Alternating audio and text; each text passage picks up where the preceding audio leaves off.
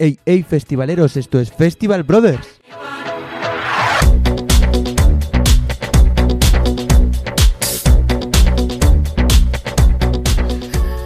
Tercera temporada de Festival Brothers. ¡Vamos! Dicen que a la tercera va la vencida. A ver si para esta ya podemos ir a algún festival, porque recordamos que llevamos dos temporadas y cero festivales.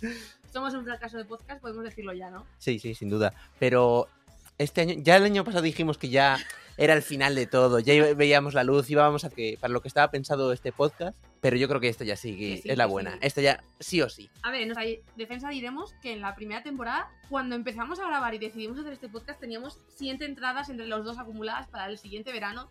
Y por lo que sea, por el pequeño virus. Siete festivales, pero eran siete festivales en total o, o contando los que repetíamos. ¿Hay siete entradas o siete No festivales? me acuerdo. Debe- debería andar por ahí, ¿eh? Pero por ahí. Igual sí, que, mucho, igual sí que eran seis o siete festivales, Más que ¿eh? nunca. ¿Se puede tener peor suerte? Yo digo no.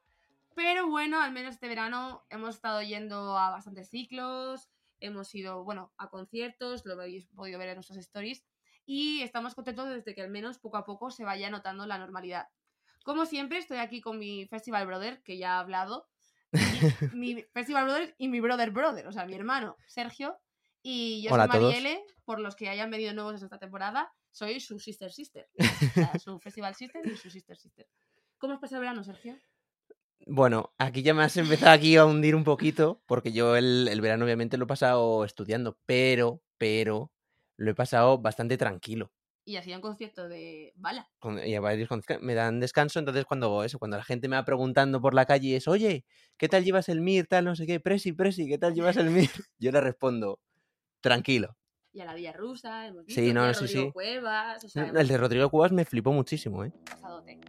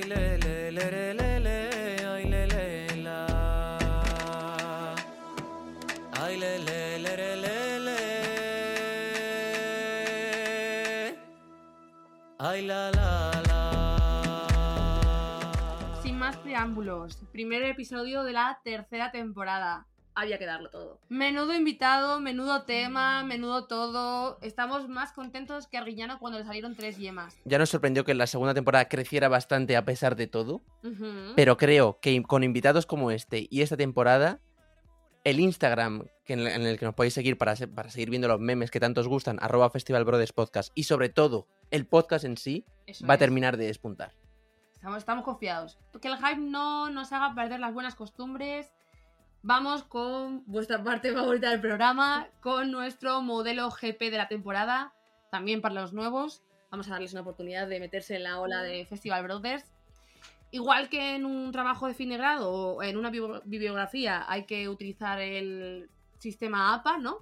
Nosotros aquí tenemos el modelo Grand Prix, es decir, el modelo GP que decíamos antes ya que se basa pues eh, en cómo el programa presentaba las vaquillas. Efectivamente, sí, me parece, me, me sigue gustando todavía y lo vamos a seguir explicando siempre porque siempre hay alguien nuevo y no queremos que, que se sienta perdido. Así que, misterioso invitado, nombre, Nacho, ¿De dónde vienes?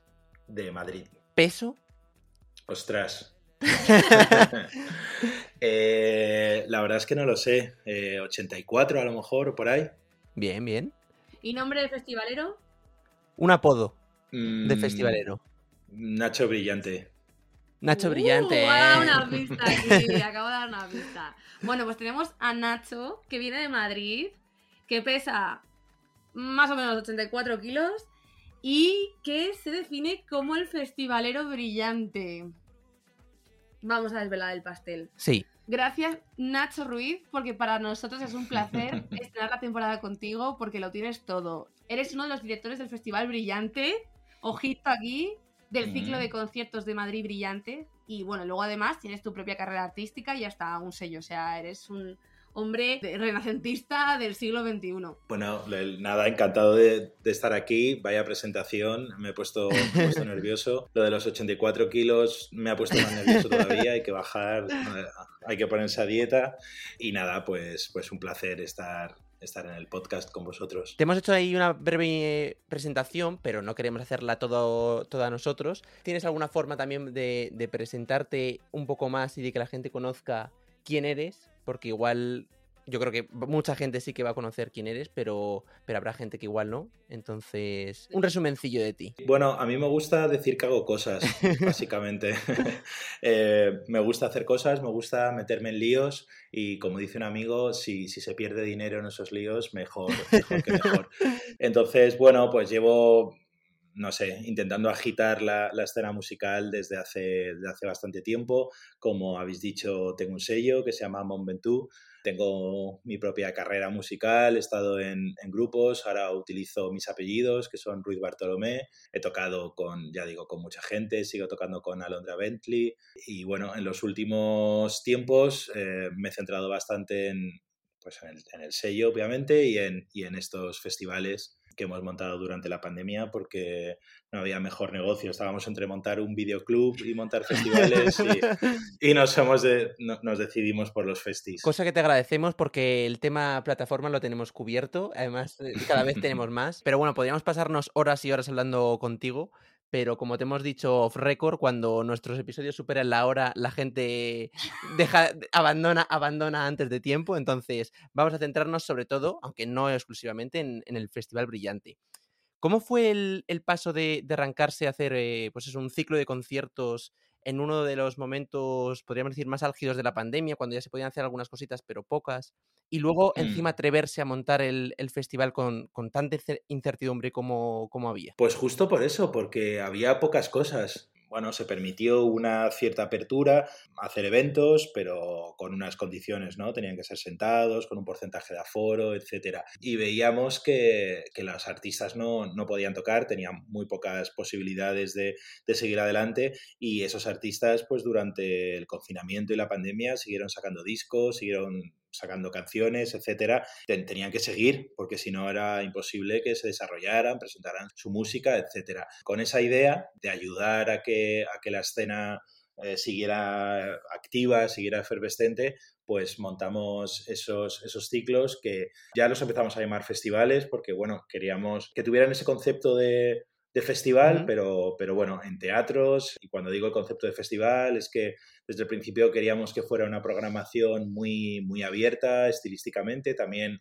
muy abierta generacional, ¿no? Que hubiera Sin duda. gente muy joven y, y gente que, que, ya tenía una trayectoria detrás y que de alguna manera fuera como recordar lo que, lo que eran los festivales, saber quién toca hoy, eran en los mismos sitios, los mismos días, en este caso los, los sábados sí. y domingos. Y lo que nos sorprendió, bueno, tampoco nos sorprendió porque no lo esperábamos, pero bueno, fue, fue un placer constatar que era así.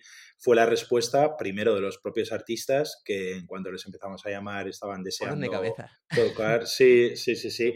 Y luego, pues, de, del público, claro, que pese a esas dificultades en cuanto a porcentaje de aforo, eh, y demás, que había, cuando empezamos todavía había toque de queda, por eso decidimos hacerlo por, la, por las mañanas, o sea, Mañaneo. intentamos como, sí, darle un poco la vuelta al, al concepto y, lo mejor eso fue el, fue el público que, respondió súper bien y que en general la, la industria musical demostramos que primero habíamos hecho un esfuerzo muy grande para adaptarnos a esa realidad sanitaria y que sobre todo la música, la cultura en general y la música en particular eran eventos completamente seguros, eh, no, ha habido, no hubo ningún rebrote asociado a ninguno de estos eventos, que la gente se lo podía pasar bien manteniendo pues esas, esas distancias, esas normativas que, que, había y que no era perfecto, no eran los conciertos como estábamos acostumbrados, pero bueno, fue otra cosa que también se, se podía disfrutar y, que sirvió como, bueno, pues eso, para seguir adelante en un momento concreto. A partir de ahí, el siguiente paso que para nosotros mm, primero nos apetecía y que nos resultaba hasta, hasta lógico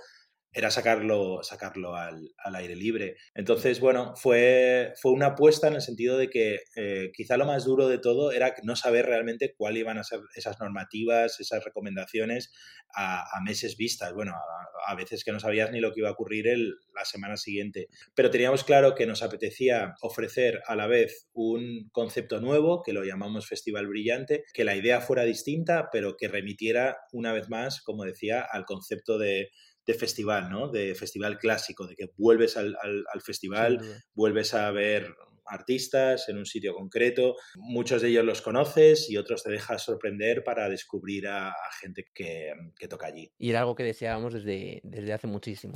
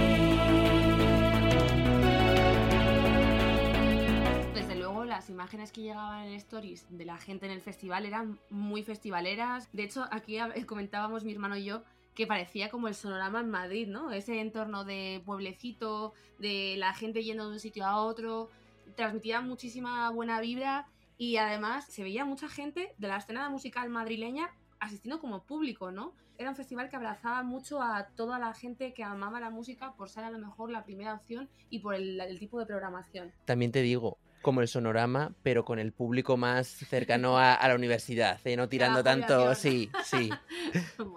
No, Bueno, había, a- había un poco de todo, ¿eh? O sea, lo que, lo que más nos ha gustado y era lo que, lo que pretendíamos, en primer lugar, era crear un evento que no existiera, al menos en Madrid, es decir, o sea, eh, eso era súper, súper importante, que no veníamos aquí a, a- a competir con nadie, sino al revés, a ofrecer Hmm. un concepto, una experiencia que concretamente en la Comunidad de Madrid yo creo que no, no hay o no, no había y que precisamente podía convivir con el resto de festivales que, que se hacen en, en la comunidad, ¿no? Eso era súper importante.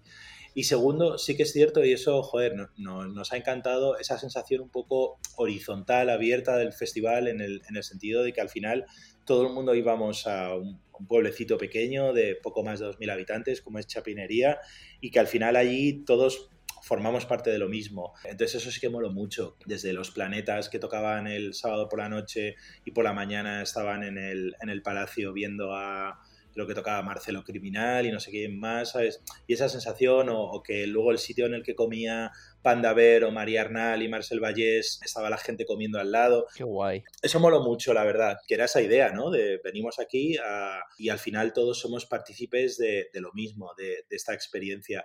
Además, Chapi tiene una cosa mm, que para nosotros, bueno, por eso lo montamos allí, ¿no? Que era, que era perfecta, que era una distancia kilo- eh, kilométrica, física, digamos, bastante cercana a Madrid, son 40 kilómetros de autovía que llegas en 35-40 minutos, está muy cerca, pero el ambiente es, es rural, o sea, es como de fuera de la ciudad. Y eso, y eso mola mucho, porque, no sé, pues hablabais de Sonorama, otros, otros eventos que son, que son guays, pero, y que puedes ir desde Madrid, pero no puedes Claro. ir y volver. Es otro tipo de, de experiencia. Y eso mola de, de chapinería. Nosotros al final como que brome- bromeábamos un poco con la idea de que, de que tú te organizabas tu propio festival. Te podías quedar a dormir allí en una casa rural o te podías volver a Madrid, ver conciertos desde las 11 o 12 de la mañana, que era cuando empezaban, o podías mm, hacer actividades culturales o de medioambientales que había en la, en la zona, en la Sierra Oeste, ¿no? Permitía tener tu propia experiencia festivalera. Que, que es algo que, que mola, yo creo. Sí, yo creo que has hecho una cosa muy interesante ahí y que está muy relacionado con todo el tema de chapinería y es que no se parecía a nada de lo que a lo mejor habíamos visto antes. Entonces entiendo que por un lado también os, os daba unas facilidades por todo el tema COVID, pero sobre todo os daba como un pie a, vale, si esta situación continúa, tenemos un formato que dentro de la burbuja festivalera que nosotros hablamos mucho aquí en el programa, Sí, sí. pues es diferencial y puede sobrevivir con independencia de, de toda la oferta que pueda haber, ¿no? Como muy a largo plazo. Y eso también me parece algo mega, mega interesante de cara, pues bueno, a la oferta festivalera en general, ¿no? Y además, bueno, aquí voy a comentar un detalle que no sé si va a salir, pero a ver, yo iba a ir al festival. Voy a contar la historia. Yo iba a ir al festival porque a mí se me prometieron, se me comentaron unas entradas, pero luego a última hora, pues no, esas entradas no surgieron. Y bueno, entonces, claro, yo no, no compré entradas y luego al final, pues no pude ir. Pero bueno, eh, sí que tengo una compi que fue y, y me comentó un detalle que me pareció. ¿Ha habido puya aquí para algún oyente de, No, no, no. de Festival Brothers? fue y me comentó un detalle que me fascinó y es que eh, poníais unos autobuses que iban hacia Chapinería y esos autobuses salían desde el bar brillante. Y Bueno, bueno. Sí, sí, sí. Bueno, lo primero, obviamente estáis invitados al el, el año que viene y que podáis hacer un podcast desde allí. Bueno, en- bueno, bueno, bueno, bueno, que que, que se me cae la lágrima. Nacho, se me cae la lágrima ahora mismo. No me puedo creer. Han mordido el anzuelo. Han mordido el anzuelo.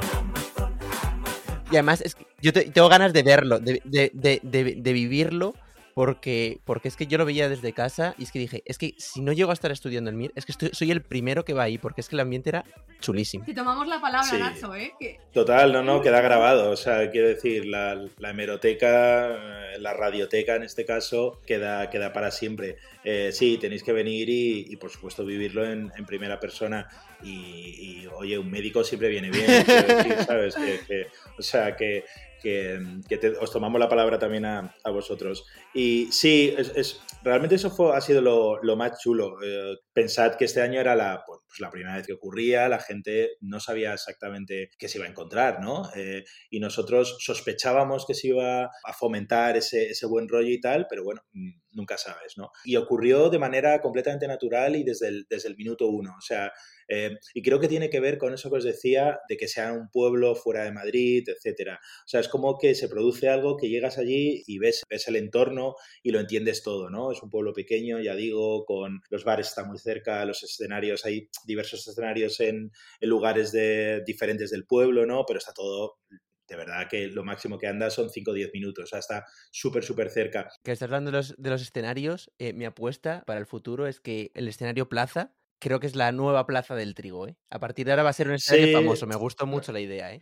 Nos lo han dicho mucho y lo que podemos prometer el año que viene y en próximas ediciones, porque esto, como, como decía Marielle, está totalmente pensado a largo plazo, o sea, nada más, no hay nada que nos eh, gustara más que pensar eso, ¿no? Mm.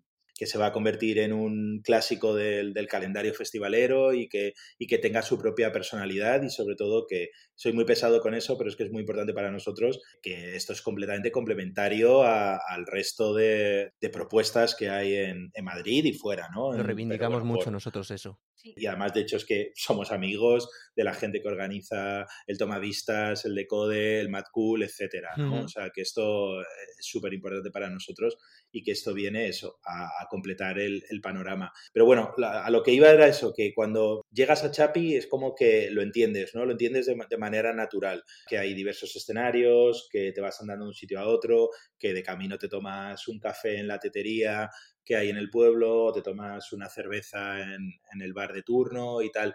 Y como que cada escenario, y ya digo que en próximos años habrá, habrá más, habrá más escenarios, guay. tenía su propia personalidad. Estaba el escenario Mirador, que digamos que es el escenario principal, ¿no? Donde, bueno, tocaban los, los grupos más grandes y tal. Y estamos muy orgullosos de, de ese escenario porque es un Orbit muy bonito. Un, Orbit es un tipo de, de escenario en sí, de construcción, y nos molaba mucho. Y está al lado de un centro de educación ambiental y se ve el bosque, ¿no? Eso nos molaba mucho. Está el escenario del Palacio, que de repente cogió como el rollo de ser el sitio donde descubres a propuestas un poco arriesgadas que te sorprenden que igual no, no conocías. Este año tocaron allí, por ejemplo, tocó Bicoco, que es un artista de raíces marroquí, no, de creo que, no sé si marroquí o Ah, del norte de África, digamos. sí, sí, sí. Está aquí Ikram Bulum, que sí que tiene raíces marroquíes, grupos que literalmente creo que era la primera vez que tocaban o de las primerísimas, como Qué Milk, guay eso. es decir, o sea, no sé, que las Dianas que ya habían tocado en Chapinería y que ya de repente es el grupo que más veces ha tocado en la historia de Chapinería. El select del primer sound, eh, las dianas Total. de, de Festival Brillante. Total, total, sí, sí. Y la plaza, jolín, lo de la Plaza del Trigo nos lo ha dicho mucha gente que, que ha ido. Y obviamente, pues, joder, pues ojalá, ¿no? Quiero decir, porque al final lo de la Plaza del Trigo, eso, que ha cogido también su ambiente particular, su rollo, ¿no? Sí, De- sí, sí. y, y hay mucha gente que es casi, pues, a lo mejor lo que más le mola del, sonorama. ¿no? Lo que es lo que es diferente, pues pues ojalá sea así. Bueno, teníamos otro escenario un poco que este año ha sido casi secreto, pero que se llama el Canto del Guijo, que está en mitad del, del bosque, qué en unas rocas increíbles. Tocaron Tronco y tocaron, tocó Alondra Bentley. Fue muy, muy mágico porque se tocaba literalmente subida a una piedra y había, una- no sé, un, un ambiente realmente mágico. Puro festival rural. Sí, sobre todo eso. Estaban sucediendo muchas cosas alrededor de lo que es el, el festival en sí. Ujú. Bares que se convirtieron en, en la juerga oficial de una manera completamente natural, o sea, ese tipo de cosas que molaba, ¿no? Hubo había gente que dormía en, en los campings de alrededor, no sé, o sea, todo, todo, todo, ese, todo ese ambiente molaba.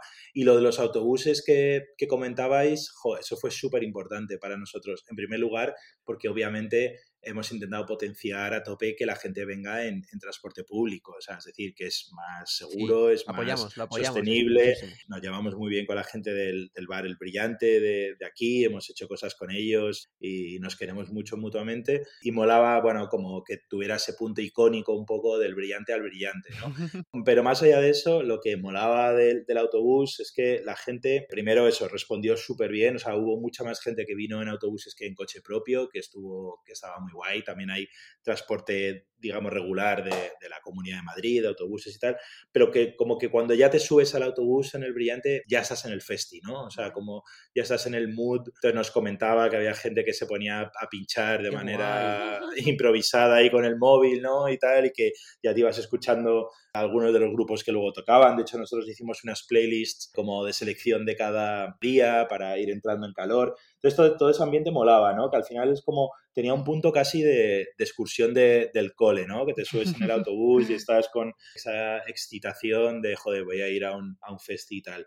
Bueno, que lo que decía antes, ¿no? Que soy pesado con eso, pero es que al final el, el tramo en autobús son tre- tres cuartos de hora. O sea, quiero decir que no es meterte en un autobús para irte a 800 kilómetros, que dices, empecé fuerte y acabé roto del, del, del autobús. Pero da tiempo para anécdotas, ¿eh? En esos 45 minutos, eh, en los autobuses, Da, eh, esos o autobuses de, de sitio a sitio, hay muchas anécdotas, Somos ¿eh? gente de Madrid, o sea, eso que es un atasco o sea, Total, espero que haya gente que encontrara el amor de su vida allí, o a lo mejor, o a lo mejor se rompieron parejas, quién sabe, o sea, o- eso es lo que mola, ¿no? Pensar en, en próximos años que, que sigan ese tipo de, de cosas que al final acaban siendo la, la propia mística de, no sé, pues, pues lo que hablamos, ¿no? De la Plaza del Trigo es un ejemplo, O, o el Sin Sal, Sin duda, el Sin Sal, que también uno de los que más ganas tenemos de ir. claro, y no, no sabes quién va a tocar, Mm. o sea, ese tipo de cosas, pues, pues lo que mola aquí, o sea, una, el, el festival es chapinería, es el pueblo, y cuando, o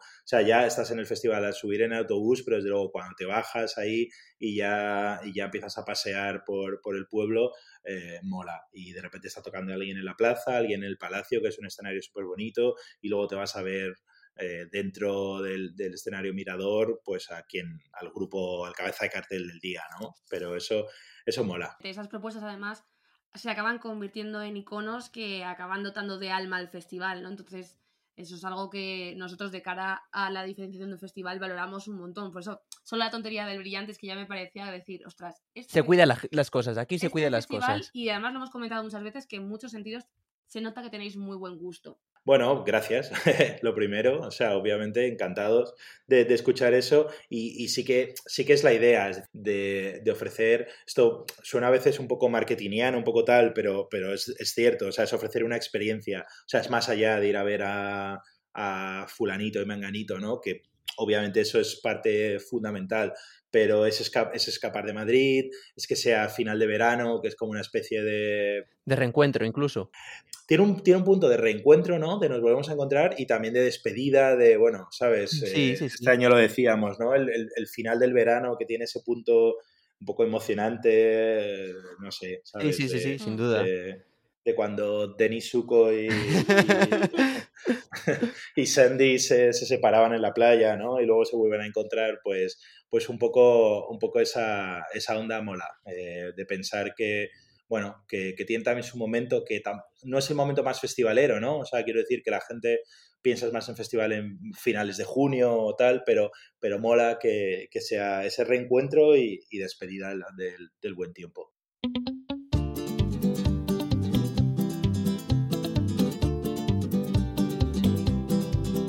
Cuando pienso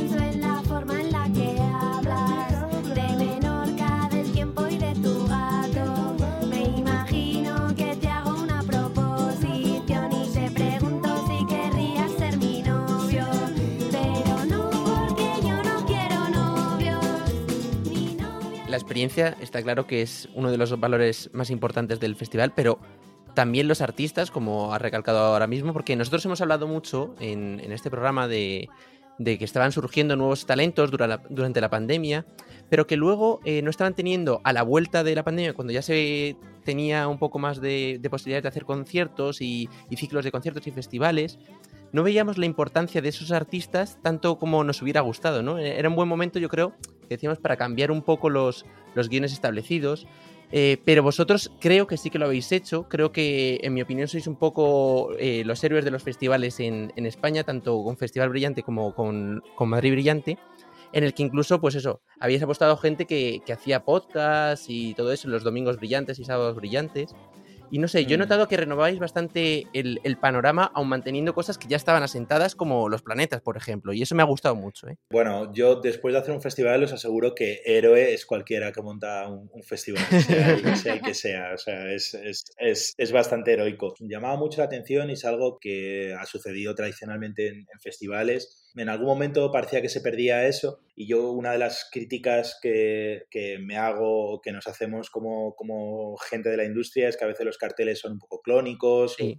o, o que o sea, el cartel del festival que se hace en tal sitio es muy parecido al otro y que acabas, al- no sé, como perdiendo un poco la, la personalidad de, de tu propio evento. Nos gustaba recuperar esa idea de la sorpresa, de dejarte llevar, ¿no? De ir a un festival y que toque a alguien y que igual es que no tienes ni pajolera idea quién es.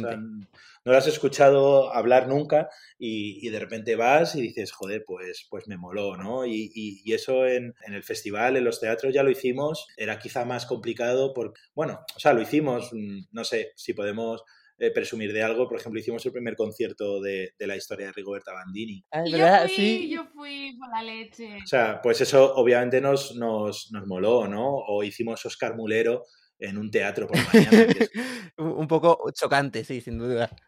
Y, y fue increíble, ¿no? O sea, y, y- y nos demostramos primero a nosotros mismos y luego a la gente, pues eso, que las propuestas son mucho más abiertas de lo que parecen, que el público está encantado con todo. Hicimos un concierto de Pole, por ejemplo, que se petó a toda velocidad y, y creo que había dado dos conciertos antes también. Y, y da igual, y fueron conciertazos, ¿no? Y el de Rigoberta parecía que llevaba tocando 20 años, o sea, y, y la gente estaba loca y se sabía las canciones. Que hay que quitarse como un poco de miedo, de tapón, y en el festival eso nos apetece mucho y, y en general con, con las movidas brillantes que, que hacemos es algo que vamos, por lo que vamos a apostar a tope. Es que los, los festivales a veces se, se habían convertido un poco en, no sé, como la lista de éxitos o un club privado en el cual no puedes entrar si, si, no, si no tienes mm, éxito tal o cifras. Nuestra segunda temporada básicamente se basa se basaba preci- precisamente en eso, en, en criticar el- la, la burbuja festivalera y, el, y, el- y Sí, lo clónico de sí. los de los festivales también. O sea, un poco estábamos un poco cansados y nosotros cuando vimos Entonces, este cartel esa era un poco la "Guau, idea, este que al sí, final este obvia- mola". tienes que contar con nombres conocidos y tal, pero por ejemplo, el concierto de los planetas, pues ellos lo llamaron esencial, que era una especie, bueno, no era acústico porque tocaban con guitarras eléctricas, pero bueno, digamos que era como ir a la raíz de, de las canciones y bueno, pues nos hacía ilusión que de repente el concierto de los planetas fuera especial, ¿no? Exacto. Distinto. Eh, María Arnal, bueno, pues era bastante su momento, quiero decir, pero no sé. es un poco mezclar también, que no tiene por qué ser solo todo emergente y todo desconocido, ni todo clónico, pero, pero hay que mezclar un poco y en esto sí que, sí que lo hemos encontrado.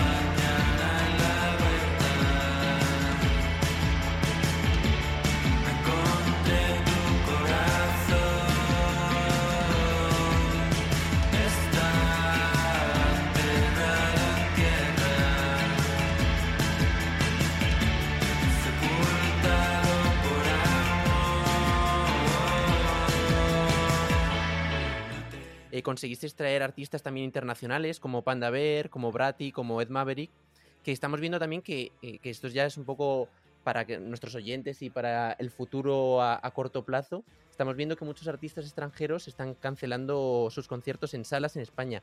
¿Costó mucho traer a estos artistas? ¿Está costando mucho traer artistas internacionales o ya se está empezando a hacer con bastante facilidad? Era, era muy, muy complicado por dos motivos. El primero, por el COVID, evidentemente. O sea, por ejemplo, artistas estadounidenses mm, no estaban viniendo. Eh, tienen complicados el tema de, de visados y tal, eso lo tenían, lo tenían complicado. Luego, hay, luego está el Brexit, que es algo que no está solucionado, con los artistas británicos tienen muchísimos problemas, especialmente con España, porque no hay, no hay todavía acuerdo ¿no? de todo este tema de visados, creo que cuestan una pasta. Hoy me decían que no sé quién había ido a tocar al Crubilla y había sido un mineral. O sea, era bastante complicado, pero tratamos de ser ingeniosos, perdón por la petulancia, ¿no? Pero pues Panda Bear es un artista estadounidense de Animal Collective, pero vive en, vive en Portugal o pasa tiempo en Portugal, entonces eso lo hacía un poco más fácil. Con el Maverick y Brati, pues fue, fue una apuesta que, que creo que nos ha salido muy bien en el sentido de que, de que estaban un poco en el momento de, de empezar a hacer cosas. Cuando empezamos a hablar con Ed Maverick, eh, fue justo antes de que saliera la colaboración con Zetangana, ¿no? Entonces era como, bueno, intentar rascar a, a gente que, que fuera a crecer y que, y que también siguiera esa línea de, de descubrir, ¿no? Por ejemplo, con Ed Maverick en concreto, eh, bueno, y con Brati, que tocaron el, el mismo día, vinieron un montón de mexicanos, pero luego había otra, mucha gente española que a lo mejor le sonaba por eso, por la colabo con, con Zetangana, pero a lo mejor tampoco les había escuchado mucho más y, y se quedaron muy sorprendidos de, joder, pues, pues mola, mola esta gente. Eh, eso, eso estuvo guay y, y, bueno, para años sucesivos pues sí que nos molaría contar con artistas internacionales, pero sin dejar de lado en ningún momento, de hecho, la esencia del festival tiene que ser la contraria, tiene que ser eh, gente de aquí que por un lado les puedas descubrir y que y por otro pues que te sorprenda, ¿no? O sea, intentemos no hacer el mismo cartel que se hace en muchos otros sitios. O sea, eso es una max, máxima total, guay. eh, total y absoluta. O, o, intentar darle una vuelta de tuerca, ¿no? Como lo que ha sucedido con los planetas, pues esto me lo invento, ¿eh? No, no, no es algo que tengamos cerrado ni nada, pero de repente, pues que alguien haga tal disco o que se produzca una colaboración, sí, o que el formato que, que, vengan, estás acostumbrados a verle de tal manera y a lo mejor mola que venga alguien con una banda de metales, yo qué sé, ¿sabes? O sea, intentar darle esa, sí, esa sí, vuelta sí, de tuerca a lo que a lo que estamos acostumbrados. Creo que eso nos molaría mucho. Qué Ojalá, guay, ojalá. Somos muy de brillante, ¿eh? me quedo con ganas de ver a Panda Bear, que es uno de los artistas que más me gustan, pero, pero seguro que en, en los próximos años veremos cosas muy chulas en, en Festival Brillante.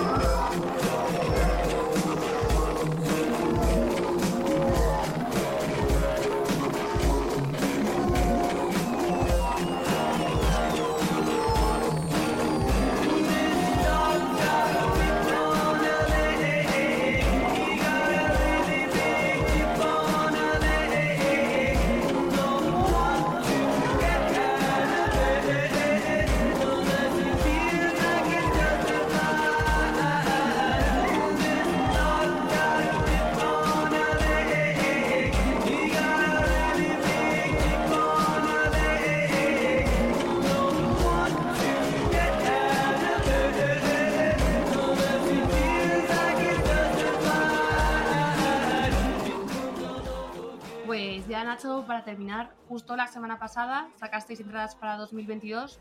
¿Cuál es el futuro de Brillante? Pues esperemos que sea brillante y reluciente. pues eh, bueno, lo, lo primero y más importante, aunque sea de perogrullo, es que hay más brillante, o sea que ya estamos trabajando en, en la edición del, del año que viene. Vamos a tratar de que lógicamente mantenga todas las cosas que creemos que han sido especiales de, de este año. Más es un festival que nos, nos, apetece mucho construirlo de la mano de la gente. Es decir, eh, era nuestro primer festival, nosotros no habíamos hecho un, un, festival y entonces ha sido nuestra primera vez con la primera vez que el, público, que el público ha venido. Y lo que más ilusión nos ha hecho es el feedback de la gente, tanto en directo como luego pues, en redes sociales y tal, que sinceramente ha sido muy bueno y, y, sobre todo más que muy bueno por mm, sois los mejores, no, eso ha sido diferente, ha sido especial y creo que hemos entendido mm. lo que lo, lo hemos entendido y hemos disfrutado lo que tratabais de, de hacer, ¿no? Eso, eso ha sido muy guay. Y luego otra cosa muy, muy, muy chula y que nos hace, lógicamente, también una ilusión gigante, ha sido la reacción de los artistas, que era un poco lo que, lo que comentábamos antes, ¿no? Que literalmente, bueno, pues alguien como Pandaberg eh, es el tío que hizo el disco que ha estado en todas las listas de lo mejor de la década pasada, ¿no? De hecho, bueno, varios, ¿no? Sí. O sea, el, el Merryweather de Animal Collective y el, y el Person Pitch suyo es que han estado, pero en el top 1. Quiero que es un tío que tiene un prestigio muy alto, gigante grande, sí, y que estaba tomándose una Mau verde en el restaurante de la, de la granja escuela de, de Chapinería eh, con cara y, y hablando con, con, María Arnal y Marcel como, ¿sabes? Como si... O sea, eso es lo que moló, lo que hablamos de los planetas, yendo antes a ver a Marcelo Criminal, que es un tío que es un genio, sí, pero que es súper pequeño, ¿no? O sea, y que al final muchos de los artistas se quedaron a dormir en el pueblo porque, yo qué sé, les, les decíamos, ¿prefieres dormir en Madrid? No, no, joder, yo quiero quedarme en el pueblo y Qué quiero guay. despertarme por la mañana y, y, estar ahí, ¿no? Eso, eso fue muy chulo. Vamos a tener nuevos escenarios, eso es seguro, y vamos a intentar hacer todavía más cómodo pues el tema de los autobuses, vamos a intentar que la gente se pueda quedar a dormir aquí y que, y que abundar en esa idea que os decía antes, ¿no? De que tú te organizas el festival. Si te quieres quedar a dormir, guay, si no te va a dar tiempo para volver a casa y que a las 12 de la noche o 12 y media como muy tarde estés en Madrid, que es una hora uh -huh. bastante razonable, que si te quieres venir a primera hora y participar en las actividades infantiles o en las rutas de naturaleza porque ese es tu rollo, lo tengas y si te apetece despertarte más tarde, pues habrá un autobús a las 4 de la tarde para que vengas o, o, que haya más food trucks para que haya más oferta gastronómica, en fin, un poco todo, todas esas mejoras para ir creciendo también de público, eh, pero que nunca pierda el, esa sensación de evento pequeño, de, que estás a gusto, de que no tienes que esperar una hora para, para pedirte una cerveza, etcétera. Buah, pues ha sido un súper placer que hayas venido a compartir la experiencia de Brillante con nosotros. Muchísimas gracias por, por haber estado con nosotros. Pero antes de irte. Y por la invitación, eso nos ha hecho notar. o sea, hemos, hemos, gritado en silencio. Sí, sí, sí. Bueno, no tan, no tan en silencio, creo que se nos ha escapado algún, algún gritito, pero bueno. Antes de terminar, te vamos a hacer la, la pregunta que le hacemos a todos los invitados en, en nuestro programa, que es, eh, si tuvieras la posibilidad de ver un concierto de algún artista que por X razón ya no, ya no vas a poder ver, por ejemplo, porque, o porque ha fallecido, o porque está... Se han separado. Eh, sí, se han separado, o porque está en un... Se ha retirado. En un centro de rehabilitación por temas de droguitas o cosas de esas, o sea, por lo que sea, ¿a quién elegirías? Pues mira, os voy a elegir uno extranjero y, y uno, y uno nacional. Guay. Eh, para, para tener las dos, los dos lados. En el nacional sería increíble la vuelta de Astrud. Wow. Creo que le fliparía a muchísima gente y que sería súper especial porque es un grupo pues mágico. Y, y, en el extranjero, y por esto que, que, vaya a ser imposible, me he quedado sin ver a David Bowie, que es uno de mis artistas súper favoritos. Sí.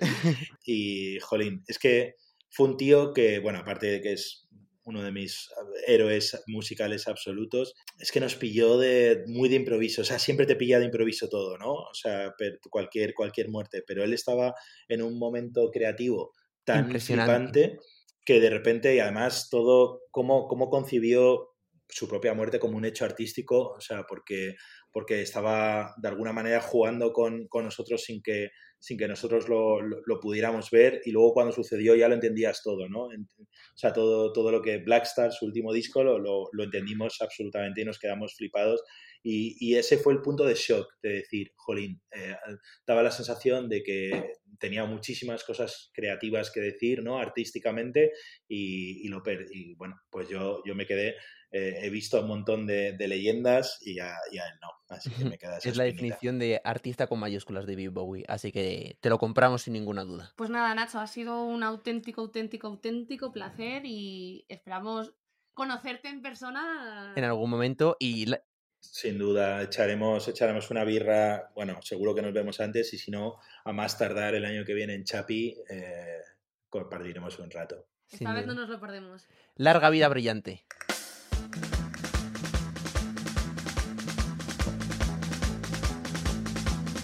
Hay un hombre en España que lo hace todo. Hay un hombre que lo hace todo en España. Es el que escribe las canciones de la radio, el que te sirve las copas, el que te vende el diario. Hay un hombre en España que lo hace todo. Hay un hombre que lo hace todo en España. Es el que te coge los bajos del pantalón. Era el cura que te dio la primera comunión. Hay un hombre en España que lo hace todo. Hay un hombre que lo hace todo en España. Es el que escribe todos esos libros. Es el crítico literario más leído. Hay un hombre en España que lo hace todo. Hay un hombre que lo hace todo en España. Y no os creáis que todo se queda aquí, la innovación sigue y ¡wow! Nueva sección. Esto no para. Hace unos meses empezamos a incluir en nuestras stories un nuevo juego. Sí, Recordamos, eh, arroba Festival Brothers Podcast. No sabíais que ibais a interactuar tanto con nosotros, ¿eh? Pues mira, miren a qué- en qué ha acabado. En parte, nunca lo hicimos pensando en hacerlo sección, pero como se ha hecho un poquito tradición del programa, y luego además, como una vez hacíamos las encuestas, la gente nos preguntaba que cuáles eran los resultados, hemos dicho, pues vamos a hacer del festivalómetro una sección. Y aquí estamos, en Stories estábamos compartiendo pues un aprobado suspenso de, lo- de los carteles de los festivales, ¿no? Con Que, sí, iban confirmando, sí. Con las confirmaciones y vosotros nos decíais si pensabais que el cartel estaba aprobado o si pensabais que estaba suspenso, ¿no? Pues lo que vamos a hacer en esta sección va a ser un poquito comentarlo y compartirlo, ¿no? Y así matamos un poco dos pájaros de un tiro, un poco sección actualidad y un poquito, pues, interac- interacción con nuestra audiencia y nuestros seguidores en arroba Festival Brothers Podcast. Vamos a tener que dosificarlo porque llevamos haciendo desde julio y estamos a octubre y ha habido un montón de novedades de festivales. Sí. Entonces, hoy contaremos unos poquitos y más adelante pues iremos siguiendo. Sí. Empezando por nuestro festival de cabecera, Mad Cool. Sí. Ojito que aquí votaron 120 personas. Esto yo creo que ya es representativo para el INE. No lo digo más. Entonces, Son más de las que votan en las encuestas del propio Mad Cool, ¿eh? Ya te digo. Ah, no, bueno. Entonces, con Metallica, 21 Pilots, Imagine Dragons, The Killers, Muse, Faith No More, Kings of Leon y Pixel, 51% aprobado, 49% suspenso. Como diría un profesor, esto es hoy un aprobado, pero el año que viene es suspenso. Yo creo que el Mad Cool nos va a callar la boca con porque todavía quedan cosas por confirmar y esos 49% suspensos yo creo que al final se van a acabar retractando, ¿eh? Porque han ido cambiando ahí un poco el, el cartelillo y eso. Yo puedo Veremos. entenderlo, puedo entenderlo porque sí que es cierto que, justo, que lo veníamos hablando con Nacho de Brillante, pues es un festival que va al peso, ¿no? Al Sí, peso de los artistas. efectivamente. Son artistas que a lo mejor ya son menos Muse y novedosos. Metallica, solo tienes que decir eso. ¿Quién va al Mad Cool? Muse y Metallica. y no es un festival tan festivalero como a lo mejor de estadio, ¿no? Parece, No, es un nuevo concepto, festival de estadio. sí, sí, sí. Pero bueno, San San, que si no sufre una plaga de langostas gigantes o un terremoto los pobres, se podrá celebrar a finales de este mes. Que yo, la verdad es que veo que publican cosas en Instagram de rollo.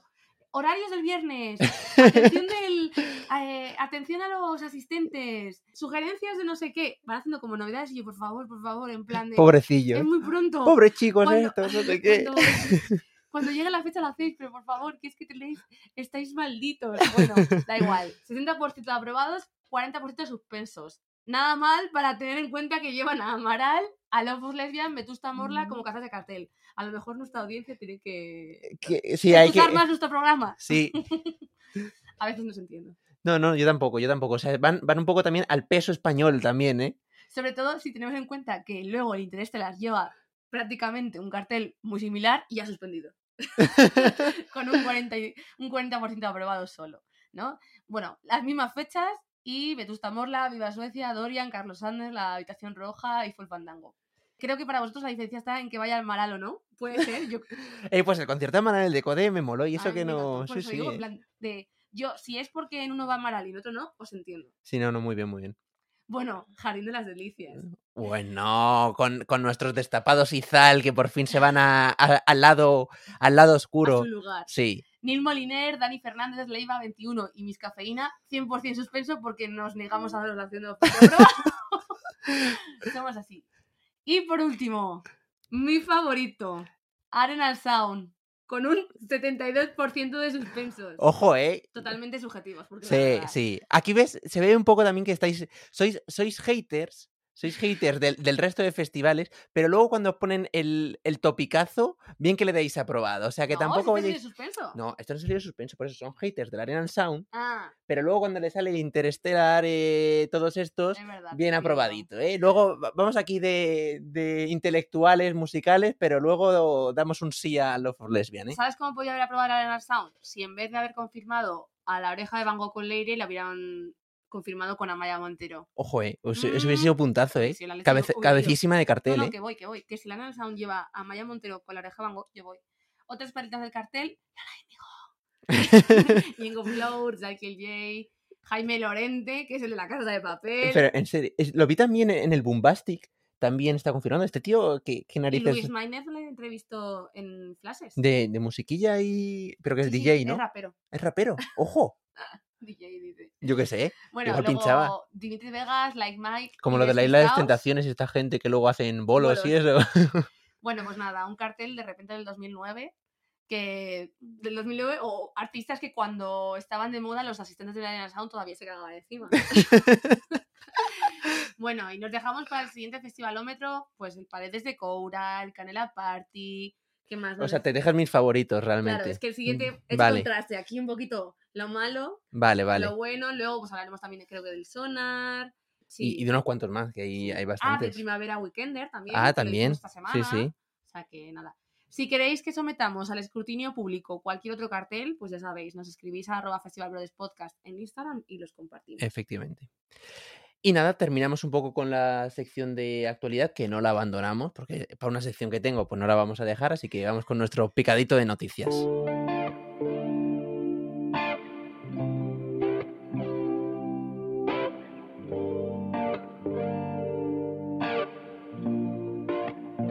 Estoy inflado como un globo.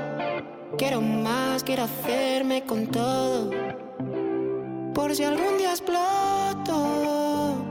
Si algún día exploto como un globo, globo. yeah. Define la propuesta que me das para que yo no me vire.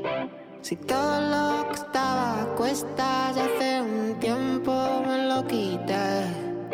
Y pues nada, aún más rápido porque, además lo he dicho así como muy rápido, aún más rápido, porque con la sección de fe- del festivalómetro ya os hemos dado unos poquillos detalles. Y bueno, pues la mejor de todas las actualidades, que ya empezamos, como hemos ido viendo con Festival Brillante, a ver festivales en, códigos de la antigua normalidad, en sillas o incluso pudiendo bailar, como en algunos de, del ciclo de conciertos que ha hecho el BBK recientemente.